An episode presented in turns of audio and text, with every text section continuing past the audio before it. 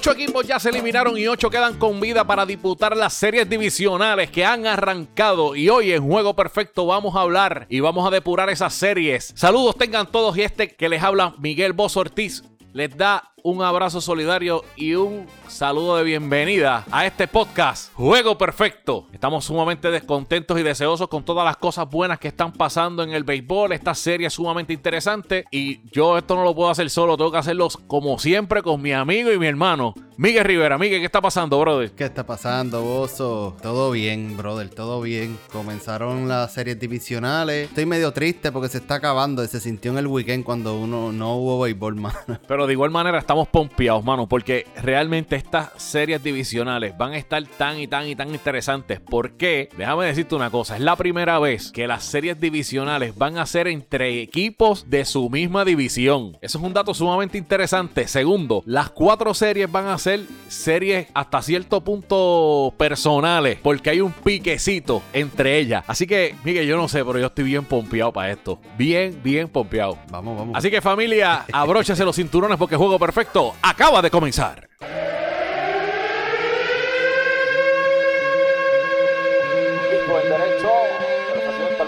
se fue el corredor y sale un rolling el campo corto, la bola pasa limpiamente de hit, el corredor llega hasta la tercera base, hay bateo y corrido, ejecutado a la perfección, una obra maestra. Juego Perfecto presenta el bateo y corrido, donde presentamos las noticias más importantes en el béisbol.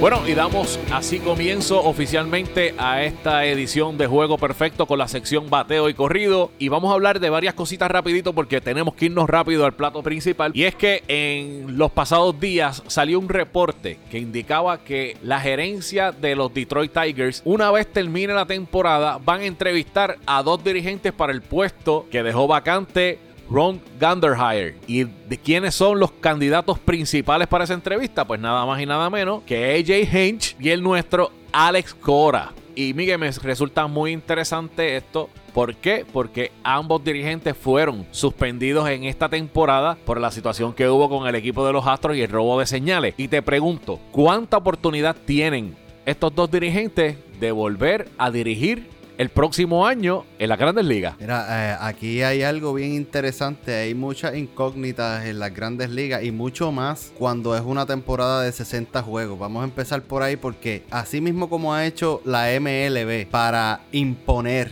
reglas entre comillas. Asimismo, yo pienso que también van a ser varios equipos para moverse en otra dirección. Parte de ellos, pues, salieron, salió a la, luz, a la pública, que eran los Detroit Tigers, obviamente. Pero Boston está buscando dirigentes, que está sonando bien fuerte al Cora allá. Y te voy a decir algo: si los Dodgers no ganan este año, cuenta y jura que va a haber un nuevo dirigente ahí y Mookie Betts está ahí. Una muy buena relación con Alex Cora. No me estaría raro para nada que le dieran una entrevista allá abajo en Los Ángeles a Alex Cora con porque vamos a ser honestos, e hizo la trampa, pero aquí los, principales fueron los jugadores. Ah, eh, los, directivos están pagando por algo que ellos no fueron los que lo hicieron, ¿sabes? Ellos intentaron, muchos de ellos, porque dicen que Jen Hinks intentó detenerlo, bla, bla, bla. No vamos a entrar mucho en el tema. Aquí la cuestión es que son excelentes dirigentes, no han llegado a donde están por pura casualidad y no se deberían ver manchados por un año.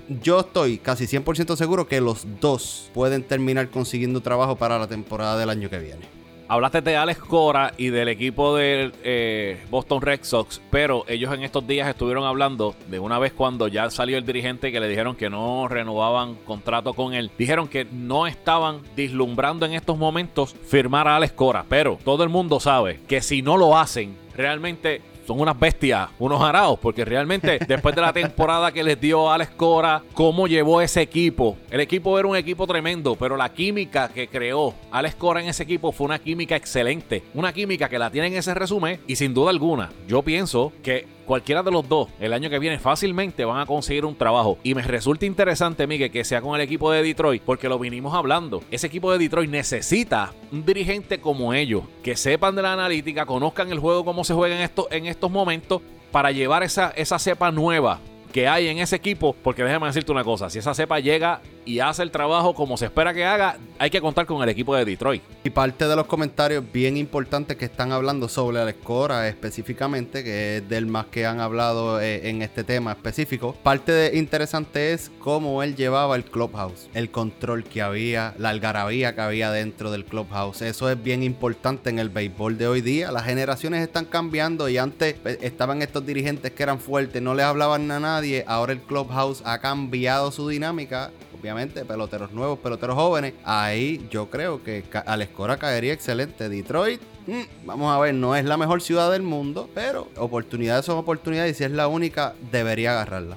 Sin duda alguna. Vamos a tener que esperar a, que acabe la temporada para que esto suceda. Pues obviamente por políticas de la MLB no se puede hacer ningún tipo de entrevista ni contrato antes de que culmine la temporada. En otros temas, el equipo de los Astros de Houston, como todo el mundo sabe, se ganó, se los limpió a los Minnesota Twins en dos partidos y pasaron a la serie divisional. Y el nuestro, Carlos Correa, en una entrevista tuvo unas palabras muy especiales sobre lo que estaba sucediendo en estos momentos. Vamos a escuchar lo que dijo Carlos Correa. I know a lot of people are mad. I know a lot of people don't want to see us here.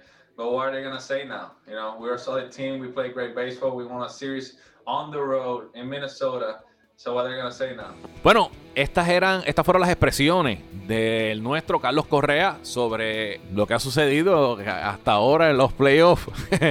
Miguel, y yo te pregunto, eh, ¿cuán acertadas son esas palabras de, de Carlos Correa en estos momentos? Eh, bueno, Vamos a comenzar con que ahora mismo, a la hora que estamos grabando, se acabó el primer juego de la serie. Mi punto de vista, con las expresiones que él hizo es, estamos ya cansados de que nos digan que lo que hemos hecho ha sido por trampa. Y de verdad que ya no voy a aguantar esto. Y si quieren que seamos los malos, somos los malos. No sé qué es lo que está pasando, ¿verdad? Por la cabeza de él a la hora de hacer estas expresiones, porque de verdad que se vio demasiado overload. Pero puede que estén buscando la motivación, Bozo. Y con lo que pasó hoy, puede que la hayan conseguido. Carlos Correa ahora mismo tiene que cogerlo con calma, tiene que enfrentar la situación que tiene, que es dentro del terreno y olvidarse de lo que hay alrededor y de lo que la gente dice y dice y deja de decir de ello. Porque lamentablemente eso no te va a llevar a ganar. Lo que tú estás diciendo tiene mucha razón. Él tiene que bajarle entiendo que en estos momentos dos rayitas a, a, la, actitud.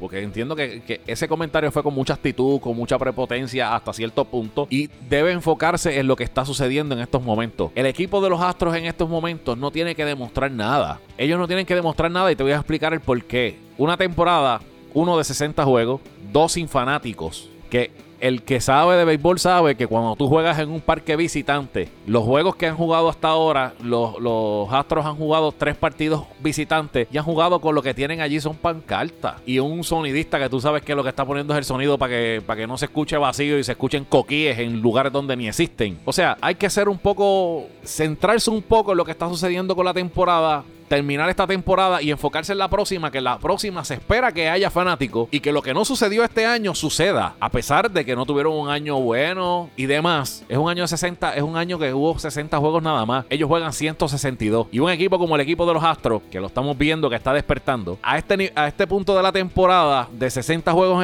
en, adelante, obviamente vas a ver eso, que van a tener mejor approach, mejores este, turnos al bate. O sea, no, no sé por qué él se puso con esta cuestión de que, ah, nosotros demostramos y fuimos a la casa visitante y nos los ganamos. Visitante. Pero si no hay fanáticos, no hay nadie. ¿Quién es visitante ahí? Mira, yo, el único comentario que a mí me estuvo bien gracioso fue ese. Es como que, ah, we play visitors.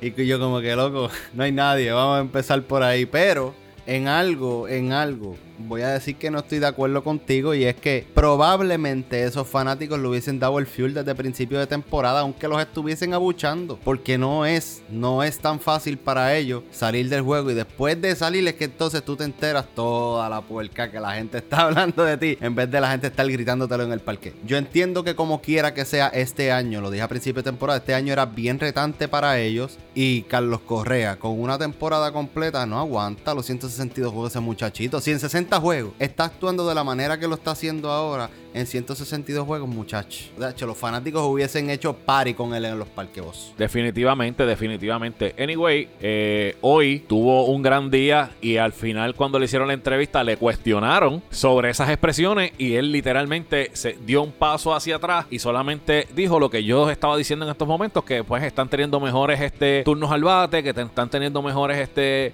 y que se están disfrutando el juego. Nada más, lo dejó ahí. Vamos a ver qué va a terminar pasando con esa novela de Carlos Correa y esas entrevistas que hacen que últimamente se ha puesto bastante controversial.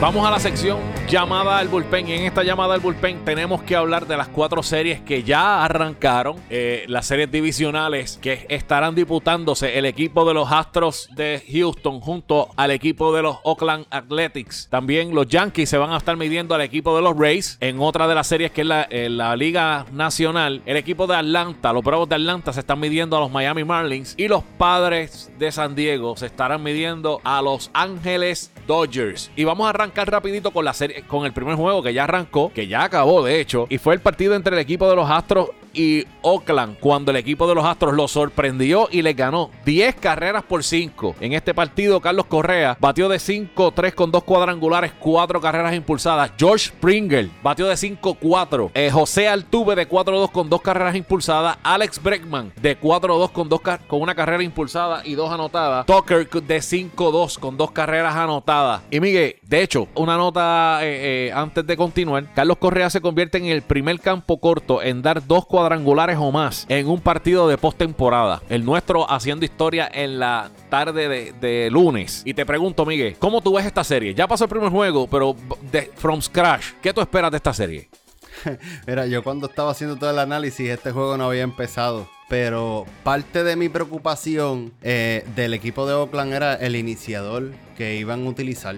Estos equipos, vamos a empezar con la premisa de que todos estos equipos, toda esta serie, estos equipos se han visto 10 veces en esta temporada porque estaban dentro de la misma división. Sabiendo eso, sabemos que estos tipos se han visto, han visto los lanzadores, han visto los bateadores, viceversa. Y esta es la segunda vez que se enfrentaba este año McCullers y Bassett en un juego. En el encuentro anterior, los Astros ganaron 4 a 2 Bozo 4 a 2 en 7 entradas. Bassett en ese juego permitió 4 carreras en 3 entradas. Y, la y McCullers les lanzó 6 con una carrera permitida. Y Kyle Tucker que hoy se fue de 5-2, ha sido la pieza clave para ganarle a Oakland en dos juegos. Kyle Tucker impulsó 6 carreras en las primeras entradas. Aquí lo interesante fue que los Astros le ganaron a los Atléticos solamente en juegos de 7 innings. Este hoy el juego de hoy es el primer juego de la temporada que los Astros le ganan a los Atléticos en 9 innings, en un juego completo.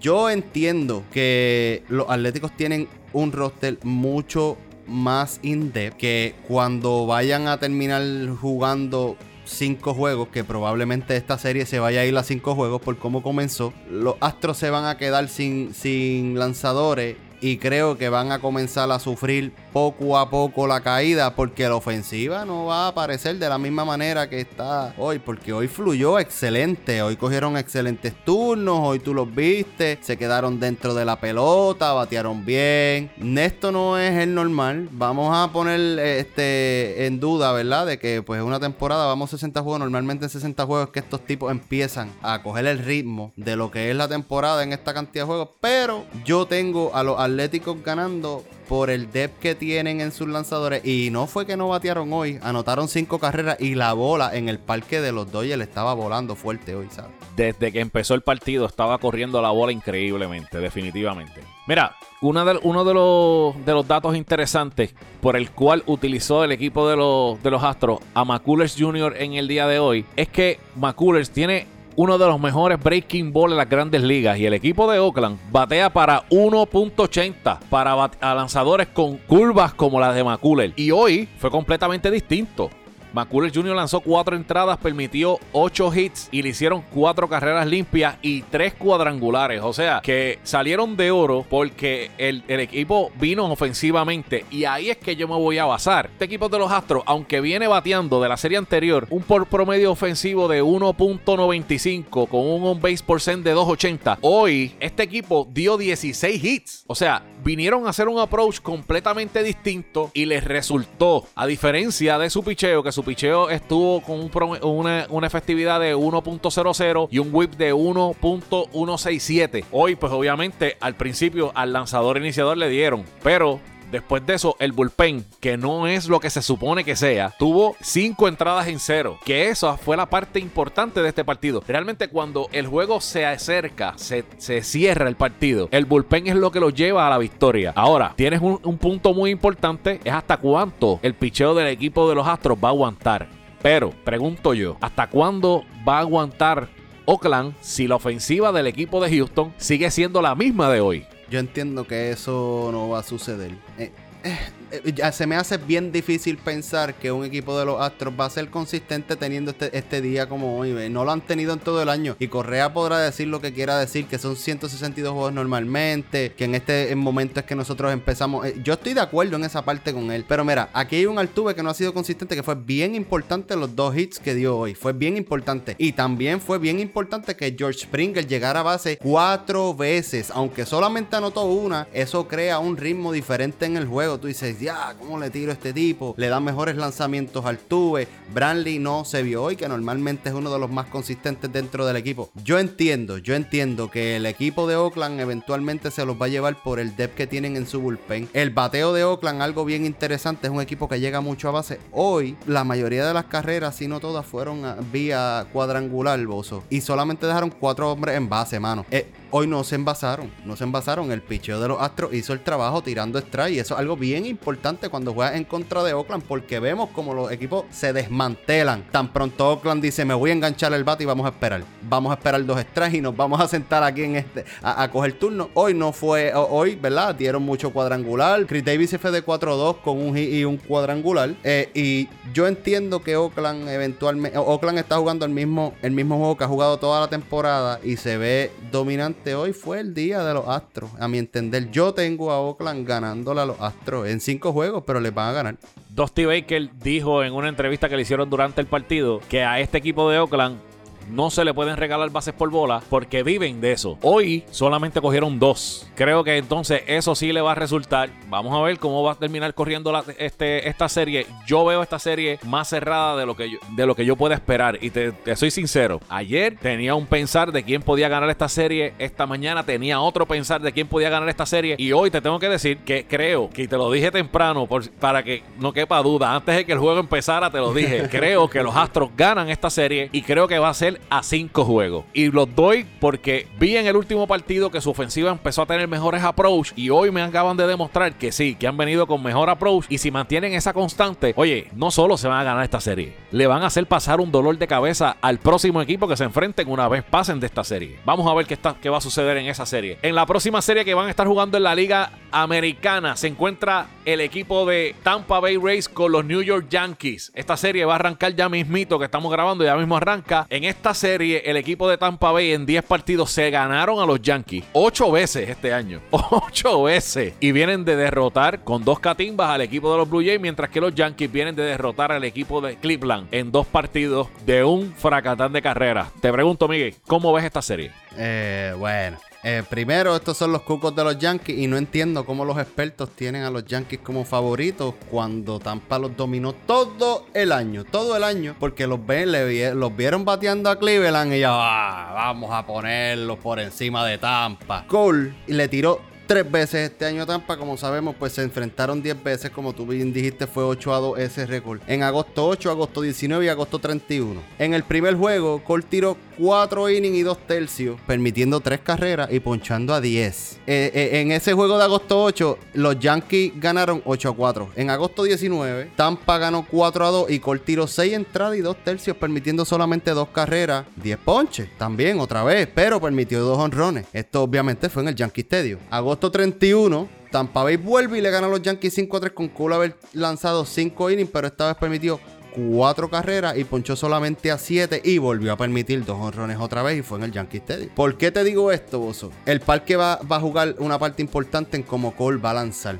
Cole es pitcher. Cole tira 98, pero no es este lanzador que tira 98 y piensa que la Pepa lo va a llevar a donde tiene que ser. Él sabe que tiene que ejecutar los pitchers. El tipo es lanzador. Parte de la decisión aquí, porque Cole puede ganar el primer juego, pero no lo ha demostrado en los resultados aquí porque Tampa le batea a él como si no pasara nada. ¿Por qué te digo esto? Ahora mismo, lo interesante de todo esto es que quién es el catcher de, de Gary Cole. No es Gary Sánchez. Y hoy está tirando Snell. Y fue bien interesante que utilizaran Stanton por encima de Gary Sánchez para jugar DH, cuando Gary Sánchez en 20 turnos le batea a Snell para 300 con 5 honrones, 4 bases por bola y solamente se ha ponchado dos veces. En 20 turnos, un tipo que se poncha en la mayoría de los turnos se ha ponchado con Snell solamente dos veces. Y Giancarlo Stanton le batea en 11 turnos a Blake Snell para 1.82 con 5 capias. Yo no sé quién está haciendo el line allá en el lado de los Yankees. Pero yo entiendo que tenga a Higashioka cachándole a Gary Cole, porque Gary Cole tiene muchos mejores números con él cachando que con Gary Sánchez, pero tú tienes DH y yo pienso que tu DH tú tienes que traerle el mejor matchup que tenga en contra de ese lanzador y mientras Blake Snell esté en la loma, a mi entender debiste haber traído a Gary Sánchez a batear en ese line Vamos a ver cómo en realidad se enfrenta a esta gente, este, ¿verdad? Cómo esta gente brega con el equipo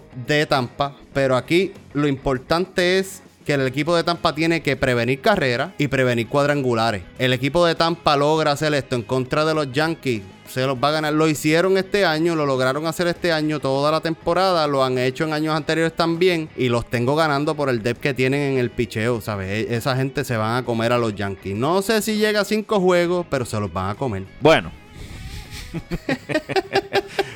Estuvo muy interesante la evaluación que hiciste del equipo de los Yankees. Lo único que te voy a decir, mira, definitivamente han sido los cucos del equipo de los Yankees, no hay duda. Que el equipo de Tampa Bay Rays ha sido el equipo más consistente durante toda la temporada, no existe ni la más mínima duda. Que tienen el mejor picheo en estos momentos en todas las grandes ligas, de eso tampoco hay duda. Ahora, tenemos que tener en cuenta una cosa, y todo lo que dijiste es muy válido, pero obviamente Gary Sánchez, yo entiendo que en el line hoy no tiene espacio. Para mí, no tiene espacio. ¿Por qué? Porque ya tú empezaste una temporada, en una postemporada donde en dos juegos tú bateaste 307 con un base por cent de 409. Y ese line-up te ha resultado. O sea, que si ese line-up te resultó no tan solo en un partido, sino en dos partidos, ¿por qué tú lo vas a cambiar? Y más en una postemporada.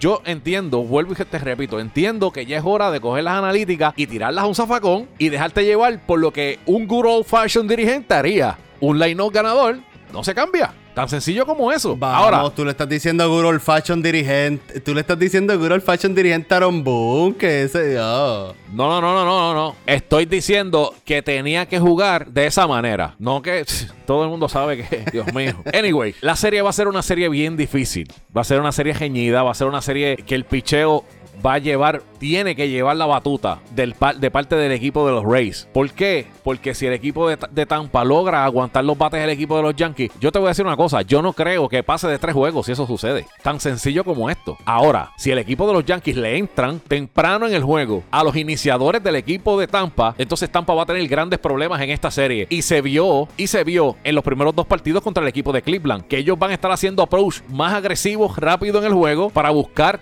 darle esa ventaja a Gareth Cole, por ejemplo, hoy, para que se lleve esa victoria. Una vez Gareth Cole está con varias este, carreras arriba, Gareth Cole, tú sabes que va a poner el, el plan de trabajo a funcionar y apaga y vámonos. Eh, yo entiendo, yo entiendo lo que tú dices y es bien válido, pero a, mi entender, el equipo de Tampa se mete demasiado en base y juega un béisbol y siempre lo ha jugado igual. Hay muchos equipos que empiezan a jugar un estilo de béisbol completamente diferente cuando llega a los playoffs. El equipo de Miami es uno de ellos. El equipo de los Atléticos y el equipo de Tampa, de la manera que ganan es llegando a base porque no tienen superpower en sus line-up. Eh, Tampa ha tenido suerte, ¿verdad? En contra de los pitchers Yankees y han bateado brutal en contra de los pitchers Yankees. Pero este no es el fuerte de ellos. El fuerte de ellos no es saltarte a palo. El fuerte de ellos es llegar a la base, crear jugada y moverse. Los Yankees, lamentablemente, dependen demasiado de sus macaneros. Y yo entiendo que el picheo de Tampa es el único picheo que puede overtake a los Yankees de esta manera. Te digo algo, Tampa no se. Yo, te, yo tengo a Tampa ganándose a los Yankees. Tampa no se gana a los Yankees, los Yankees llegan a la Serie Mundial, ¿sabes? No hay equipo en la Liga Americana que no sea Tampa que se ganen a ese line de los Yankees. Yo pienso que el que gane esta serie será el que llegue a la Serie Mundial de la Liga Americana. Yo,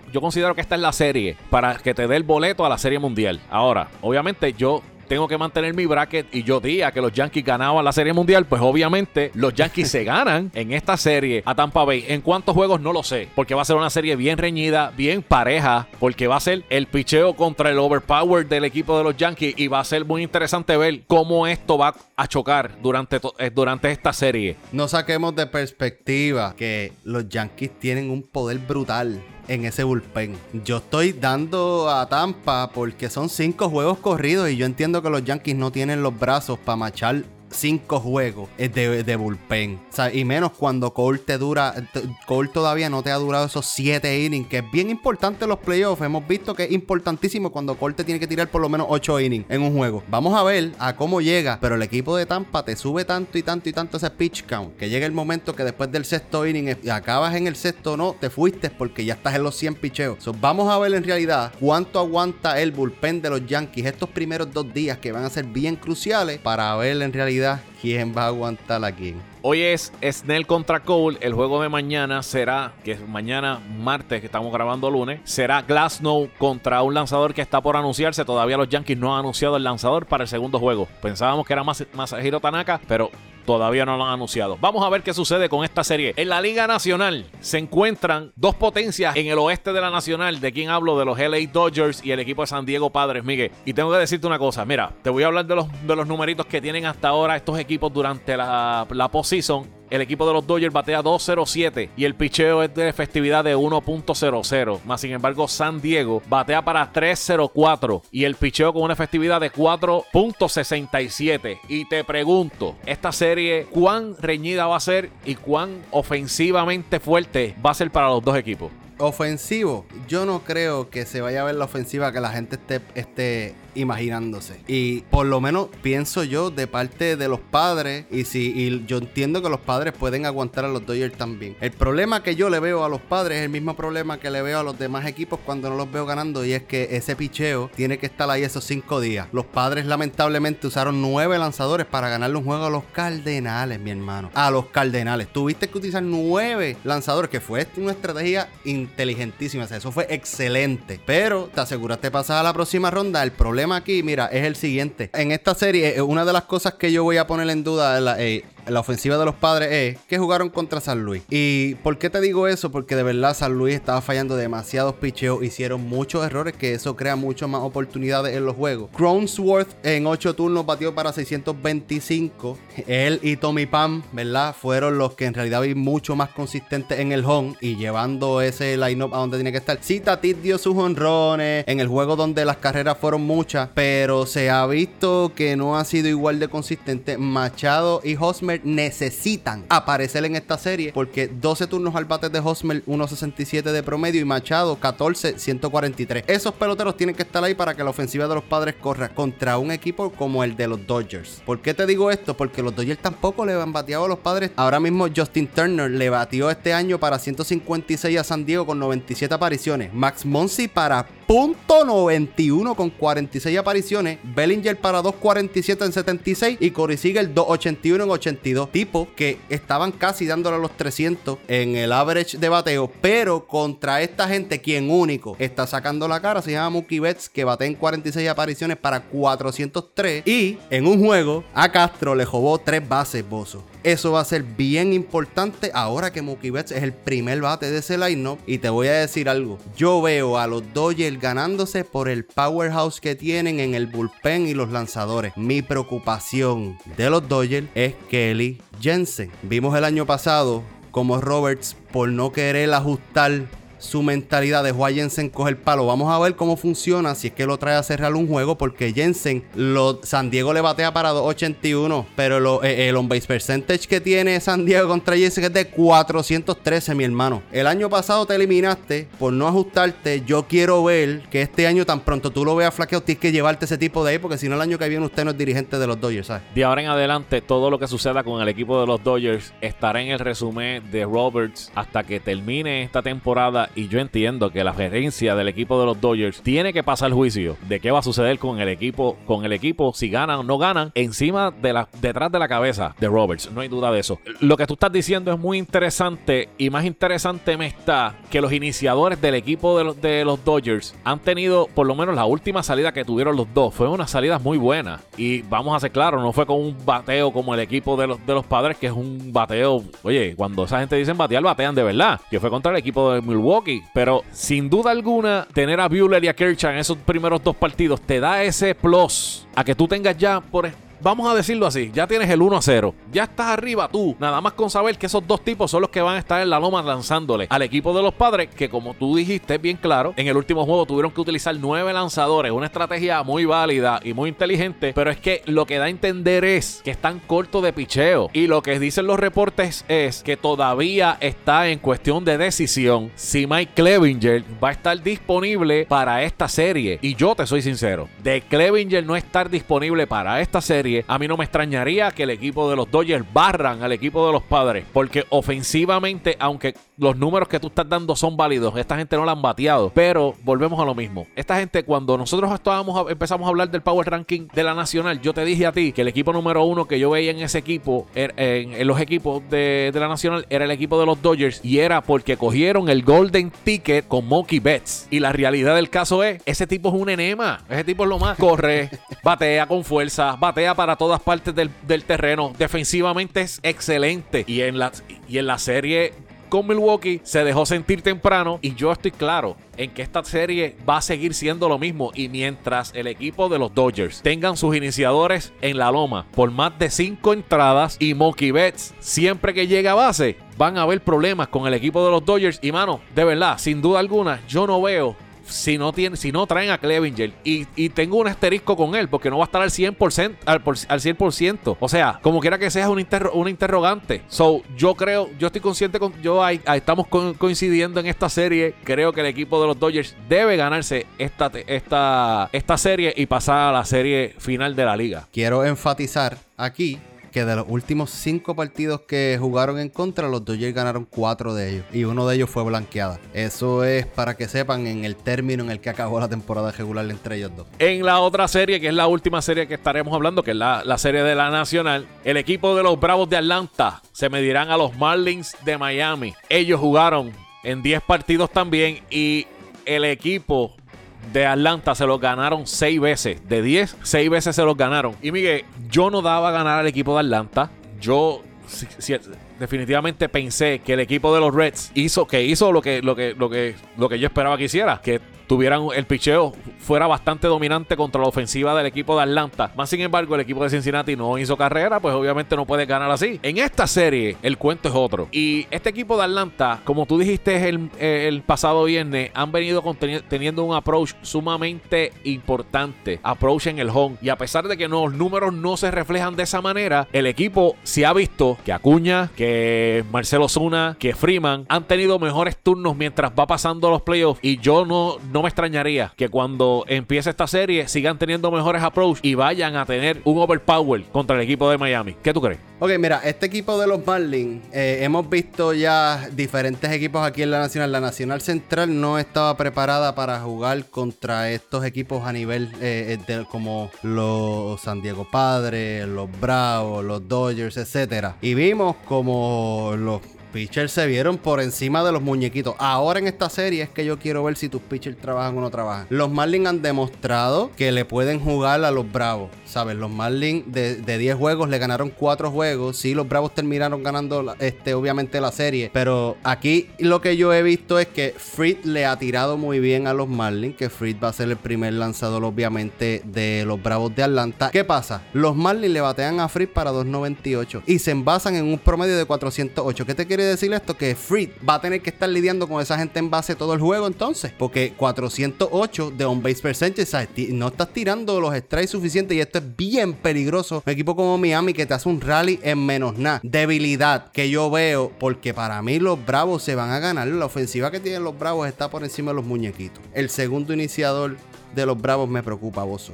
Ian Anderson. Tú tienes un segundo iniciador que los dos juegos que le tiró a los Marlins los perdió los dos. Uno de ellos tiró tres entradas, en la cual permitió solo una carrera limpia de dos pero lo llevaron un conteo de 83 lanzamientos en tres entradas. En el último juego, aunque todas las cajeras que permitió fueron sucias, perdieron 4 a 2 con tres cajeras sucias. Le propinaron 7 hits en 5 entradas y 2 tercios. Los Bravos, mientras ese tipo está tirando, que probablemente tire uno, así acaso dos veces, van a depender mucho del relevo en esta serie y ahora es que se puede exponer la debilidad de ellos que se cree, ¿verdad? Que está en el bullpen. Yo entiendo que las carreras van a llegar y este fue el equipo que los Bravos le anotaron 26 carreras este año, pero se le puede hacer complicado si se pone si los pitchers no hacen el trabajo, los Marlins le hacen pasar el susto a cualquiera, ¿sabes? El lanzador que va a estar lanzando por el equipo de los Marlins en el primer partido se llama Sixto Sánchez y en la última salida que tuvo lanzó cinco entradas completas y ponchó seis del equipo de los Cubs. Un lanzador que llega a las tres cifras. Y yo no lo había visto lanzar, lo vi hace varios meses y déjame decirte una cosa, es un lanzador impresionante que se ve que es fuerte, que tiene muy buenos recursos. Va a ser bien interesante ese primer partido, pero como quiera que sea, Miguel, yo coincido contigo. Yo, yo creo que el equipo de los Bravos de Atlanta esta serie la gana. El overpower del equipo de, de Atlanta yo creo que se va a imponer aquí. Ahora, como tú dices también, es importante ver cómo el bullpen del equipo de los Bravos de Atlanta aguanta cinco juegos, porque aunque ha sido bastante bueno y consistente durante todo el año, que esto hay que dejarlo claro, han sido consistentes durante toda la temporada, no es lo mismo con violín que con guitarra. No es lo mismo jamás y nunca. Vas a llegar a una serie donde vas a tener un equipo que va a presionar y va a estar eh, tratando de meterse a base, hacer lo que sea para llegar a base y anotar la carrera. Así que va a ser bien interesante esta serie. Hay gente que menosprecia esta serie, más sin embargo, esta serie va a ser una serie muy interesante y va a ser bastante reñida para mí. Pero considero que los Bravos de Atlanta, sin duda alguna, deben ganar esta serie y deben pasar a la final de la Liga Nacional. Bueno, Bozo, se acabó. Gracias a las personas que nos escuchan semana tras semana. Cada vez seguimos añadiendo más gente a la familia de Juego Perfecto. Nos sigue escuchando gente nueva. Muchas gracias por el apoyo. Acuérdense darle share a esos posts. Y si no nos has dado like, recuerda que estamos en Facebook, Juego Perfecto PR, Instagram, Juego Perfecto underscore y nuestro website, juegoperfectopr.com. Eso es así. Gracias a todos por sintonizarnos semana tras semana y por darle like. Recuerda, comparte cada uno de nuestros episodios en nuestras páginas. Así que familia, si acabó el juego, hasta una próxima ocasión de este podcast. Juego perfecto.